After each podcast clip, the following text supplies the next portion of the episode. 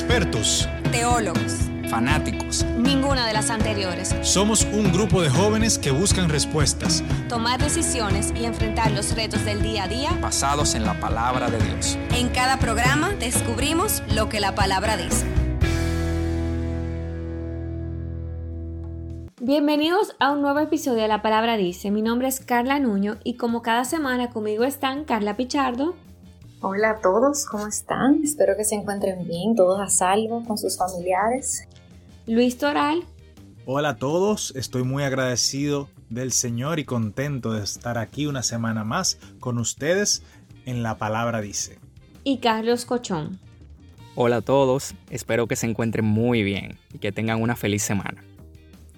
Esta semana queremos hablar sobre otro valor eh, y es algo que todas las personas tienen que tener, especialmente en este tiempo donde gracias a la globalización, los medios digitales, las redes sociales, tenemos contacto con personas de otros países, con creencias, culturas, historias y formas de, eh, pensar diferente y eso es la tolerancia.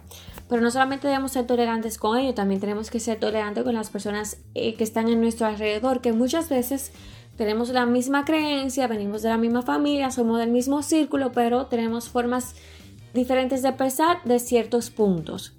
La definición tradicional de la palabra tolerancia y la manera que hoy en día se está utilizando son muy diferentes. Originalmente la tolerancia significaba reconocer que los demás tienen creencias diferentes y aceptar que ese es su derecho a hacerlo. De esta manera todos los cristianos debemos absolutamente ser tolerantes. Pero recientemente la tolerancia ha llegado a significar que nosotros tenemos que aceptar las creencias de otras personas, aceptar que esas creencias son ciertas, algo que absolutamente los cristianos no pueden hacer. Pero vamos a ir un poquito más profundo. ¿Qué dice la Biblia sobre la tolerancia? Como se llama el programa. ¿Qué dice la palabra sobre la tolerancia? La Biblia es específica en cuanto a que debemos esperar que los demás tengan diferentes creencias acerca de Dios. En Gálatas 4:8 dice que los que no conocen al Dios verdadero son esclavos de los que no son dioses. Ya nosotros tuvimos eh, un capítulo que pueden revisar sobre tener dioses en nuestras vidas. Romanos 1 del 18 al 25 explica que aunque Dios ha dado evidencia de su naturaleza en la creación, muchos se negarán a creer que lo que sus ojos les dicen. Y en Lucas 10 del 21 al 22 dice que en ocasiones es el propósito de Dios que la persona no lo vea. Dios a menudo cierra los ojos de aquellos que en su orgullo confían en la capacidad propia para encontrar a Cristo, en lugar de buscarle en la, humildad de sus corazones. Pero esto me lleva a, a preguntarme, tenemos que, si somos tolerantes con los demás, tenemos que esperar que ellos sean tolerantes con nosotros. En Lucas 6, 22 dice que esperemos bendecidos cuando otro nos rechaza porque seguimos a Cristo. También en Juan 15, 18 dice que cuando el mundo nos odia necesitamos recordar que lo hacen porque ellos odiaron a Cristo primero. O sea que cuando una persona tiene, no, no somos de su agrado, tenemos que, tenemos que recordar que no es a nosotros, sino es a Dios que, que están odiando o que están eh, rechazando. Eh, realmente es una torpeza esperar la tolerancia de los demás hacia nuestras creencias cristianas, incluso si exigen eh, tolerancia por la suya porque Dios ha dicho claramente que no lo conseguiríamos. Y hoy en día es realmente es palpable lo estamos viviendo con este con la cosa de la ideología de género, el aborto y, y sus tres causales, donde ya las personas están exigiendo como nosotros cristianos que nosotros tenemos que creer y aceptar y seguir esas mismas creencias. O sea, no, no solamente, no es suficiente con tú respetar sino que te están llevando a exhibir no solamente con la parte de la religión, se ven en, diferentes aspectos de la, de la vida diaria, especialmente en las redes sociales, que uno pensaría que después de este tiempo que acabamos de pasar y que estamos viviendo, las personas iban a volver más sensibles y iban a respetar más las opiniones de, que pueda tener cierta persona, pero hoy en las redes sociales tuve una persona eh, expresando su opinión sobre X tema y siempre surge el comentario de una o dos personas, pero no solamente, no solamente exponiendo su tema, sino también como que con comentarios ofensivos y exigiendo que, que las personas deben, deben eh, creerlo así. Ahora que acabamos de pasar las elecciones también pasó mucho. Eh, y realmente por eso y por muchas otras razones quisimos poner este tema sobre la tolerancia, porque hoy en día necesitamos ser tolerantes. Ok, o sea, básicamente lo que quiere decir Carla es que no debemos esperar que una persona, y cuando digo persona, es alguien que no tenga un mismo concepto que tú sobre diversos temas, y más aún cuando estamos hablando de temas tan delicados como los que Carla ya mencionó, vaya a ser tolerante contigo, incluso cuando esa persona de por sí está exigiendo tolerancia para sus pensamientos. Es más, yo me atrevería a decir que especialmente cuando estás hablando con una persona que exige tolerancia sobre sus pensamientos, no podemos esperar que sea algo recíproco. Y a eso nos viene y me viene la pregunta. Entonces, ¿cuál debe ser nuestra actitud frente a la intolerancia? Eh, bueno, Dios le ha dicho a los cristianos en su palabra cuál debe ser su respuesta cuando se enfrenten a la intolerancia. En Mateo 5, del 43 al 48, dice que debemos amar a nuestros enemigos y orar por ellos. Romanos 12:20, por otro lado, dice que debemos solventar para ellos. No nos conducimos con las mismas reglas del mundo. No respondemos a la intolerancia con temor y odio. En su lugar, estamos llamados a expresar el amor de Cristo a todos los que nos rodean. O sea, ser reflejo de Cristo en la sociedad. El problema con la tolerancia, tal como se entiende ahora, es que rechaza la posibilidad de que exista la verdad objetiva o absoluta. La Biblia enseña que la verdad existe. De hecho, la Biblia en sí es la verdad. Dios es la verdad y debemos seguir en su verdad según los principios que Él nos enseña en su palabra. Juan 1.14 y 17 dicen que Jesús, quien fue que vino del Padre, quien es el Padre también, es quien nos da la verdad. Juan 8.32 y Romanos 6 del 16 al 23 dicen que la verdad nos liberan del control del pecado. Que la verdad nos libera del control del pecado. La Biblia también es muy clara respecto a los que ocultan o distorsionan la verdad en nombre de la tolerancia. Romanos 1.18 dice en ese sentido que el que obstaculiza la verdad recibe la ira de Dios. Por otro lado, en Mateo 28, 19 20, Jesús mismo dice que nuestra misión es enseñar a otros la verdad acerca de Él. Primera de Corintios 13:6, en la nueva traducción viviente, dice que el amor no se alegra de la injusticia, sino que se alegra cuando la verdad triunfa. Juan 14:6 dice que Jesús es la verdad. Aunque el pueblo de Dios, los cristianos, pueden reconocerle el derecho a los demás de tener creencias diferentes, o sea, podemos ser respetuosos de que otros no estén de acuerdo con nuestros puntos de vista y nuestra fe, no podemos permitir que esas creencias no sean desafiadas por una simple razón. Eso es opuesto al amor y Jesús nos llama al amor, como dice la palabra en Lucas 10 del 25 al 37. Amén. Y yo creo, Cochón, que eso que tú dices al final es sumamente importante. Jesús nos llama al amor y es lo que tenemos que reflejar siempre. Y a eso viene nuestra próxima pregunta, digamos. Ya sé cómo debo actuar eh, o cómo debe ser mi actitud frente a la intolerancia. Pero la siguiente pregunta sería, ¿cómo, puede ser, cómo yo puedo ser más tolerante? Y para eso te tenemos cuatro, digamos, tips en los que nosotros nos podemos guiar y tal vez siempre pensar y tal vez practicar en el día a día para poder ser más tolerante nosotros con los demás, independientemente de cuál sea el tema. Lo primero es lo que dice la palabra en Proverbios 17, 28, que nos dice, aún el necio, cuando calla, es tenido por sabio, cuando cierra los labios, por prudente. Ah, esa palabra es precisa pero poderosa. No responder o reaccionar a las diferentes agresiones de una persona cuando nos vemos insultados, acusados o injustamente provocados. La mejor respuesta a estos insultos o agresiones siempre, ojo, siempre va a ser nuestro silencio. Esto es un punto que debemos tener muy, muy claro. En un segundo lugar, debemos poner en práctica la calma frente a las diversas circunstancias desagradables y cualquier infortunio que viene de parte de personas las cuales llegan de alguna manera a nuestras vidas queriendo causarnos incomodidad, queriendo causarnos opresión, para intentar entonces con esto derrumbarnos y lo mejor que podemos hacer en estos casos es enfrentarlos con calma y amor, evitando de esta manera cualquier inconveniente o confrontación.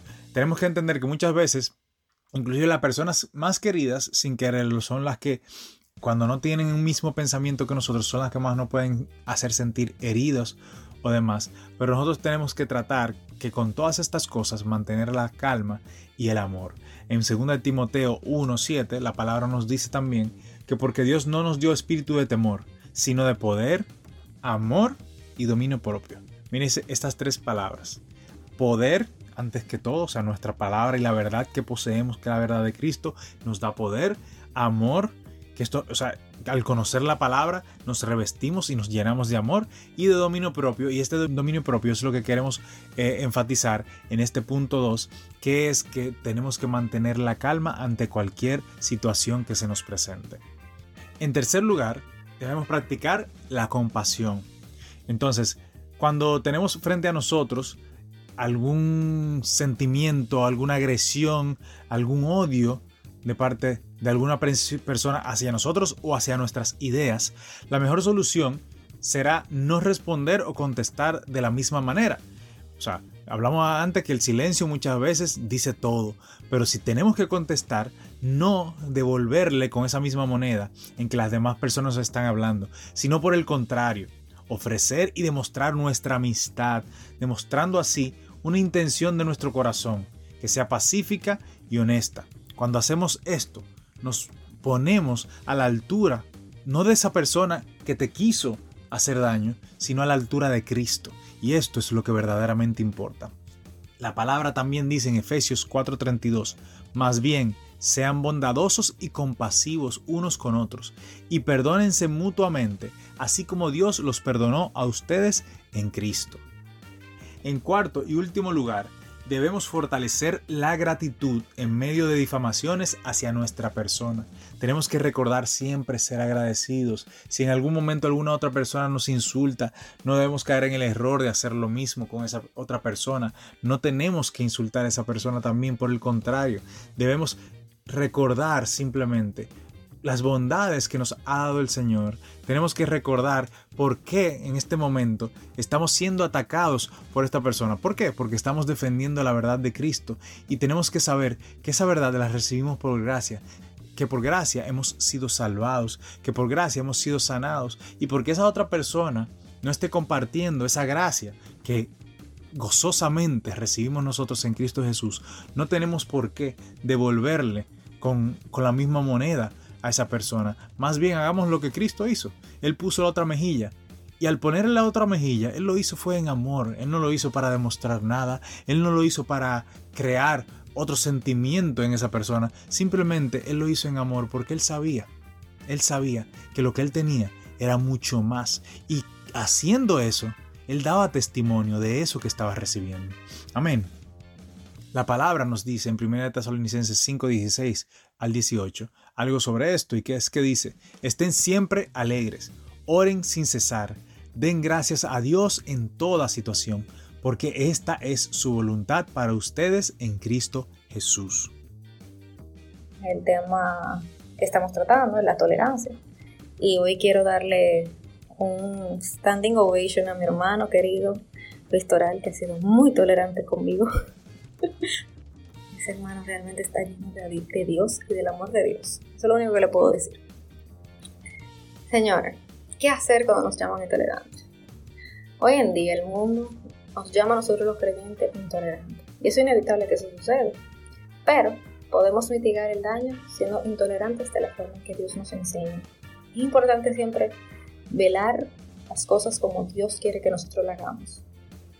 Primero, debemos conocer y capacitarnos en lo que creemos.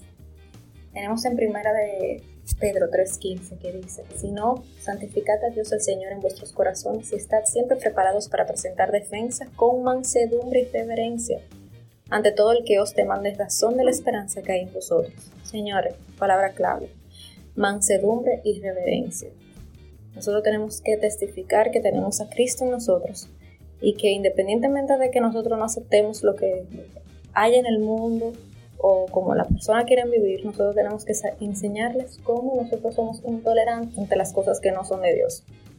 Segundo, necesitamos saber cómo enseñar lo que creemos. En segundo de Timoteo 2, del 23 al 26, dice, repito, no te metas en discusiones necias y sin sentido, que solo inician pleitos. Un siervo del Señor no debe de andar peleando, sino que debe ser bondadoso con todos, capaz de enseñar y paciente con las personas difíciles. Instruye con ternura a los que se oponen a la verdad. Tal vez Dios les cambie el corazón y aprendan la verdad. Entonces entrarán en razón y escaparán de la trampa del diablo, pues Él los ha tenido cautivos para que hagan lo que Él quiera. En el calor del momento ante el ataque y el rechazo personal, porque ustedes saben que nos atacan bastante, es fácil olvidar la razón por la cual manifestamos la verdad y dejamos y dejamos de parecernos a Cristo cuando ese debe ser nuestra meta, reflejarlo en todo momento, en todo tiempo, en toda circunstancia.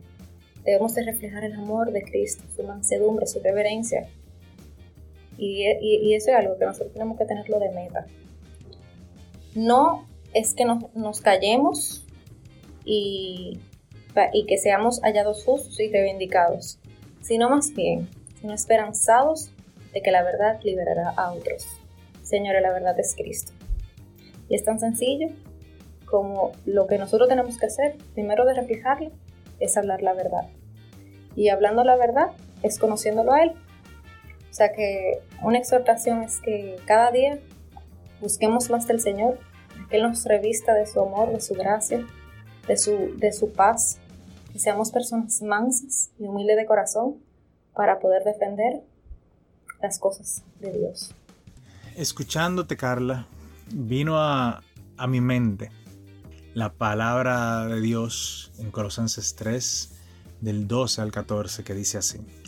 Vestíos pues como escogidos de Dios, santos y amados, de entrañable misericordia, de benignidad, de humildad, de mansedumbre, de paciencia, soportándoos unos a otros y perdonándoos unos a otros si alguno tuviere queja contra otro.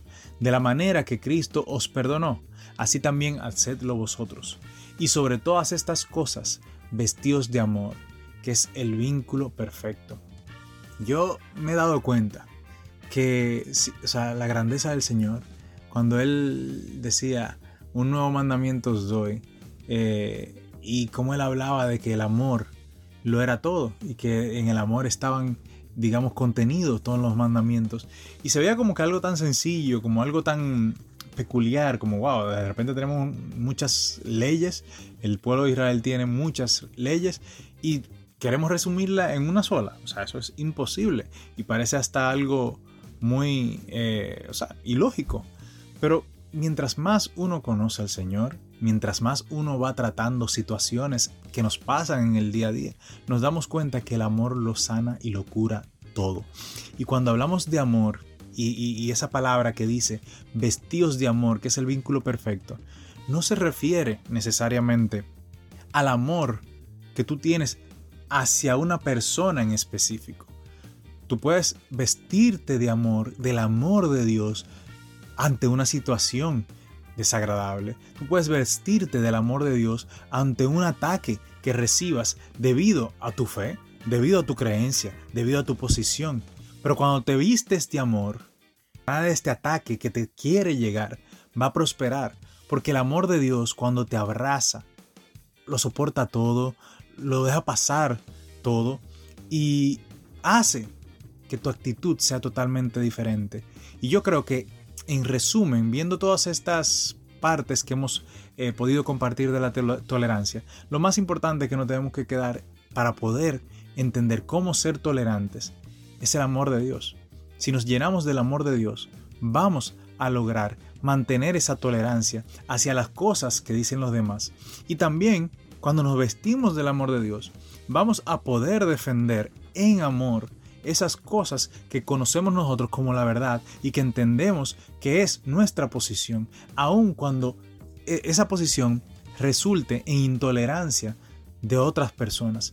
Pero aún en esa intolerancia, cuando estamos vestidos del amor, todo va a poder caminar, todo va a poder fluir e inclusive vamos a poder influenciar a otras personas que tal vez en un momento se sienten de eh, con rechazo hacia nuestra posición y en dado y en cierto modo intolerantes, algunas personas intolerantes en el buen sentido de la palabra, con respeto, otras, eh, otras personas intolerantes en el mal sentido de la palabra, con insultos, con odio, con opresión, muchas personas te, te quitan, te sacan de sus redes simplemente porque no comparten tus ideas, lo cual es la intolerancia mala en todo el sentido de la palabra, pero cuando nos vestimos de amor, cuando recibimos esos ataques y nos llenamos del amor de Dios, estamos siendo testimonios de que verdaderamente eso que defendemos es lo que vivimos, porque Dios, si es amor, no puede vivir un dime y direte con otra persona,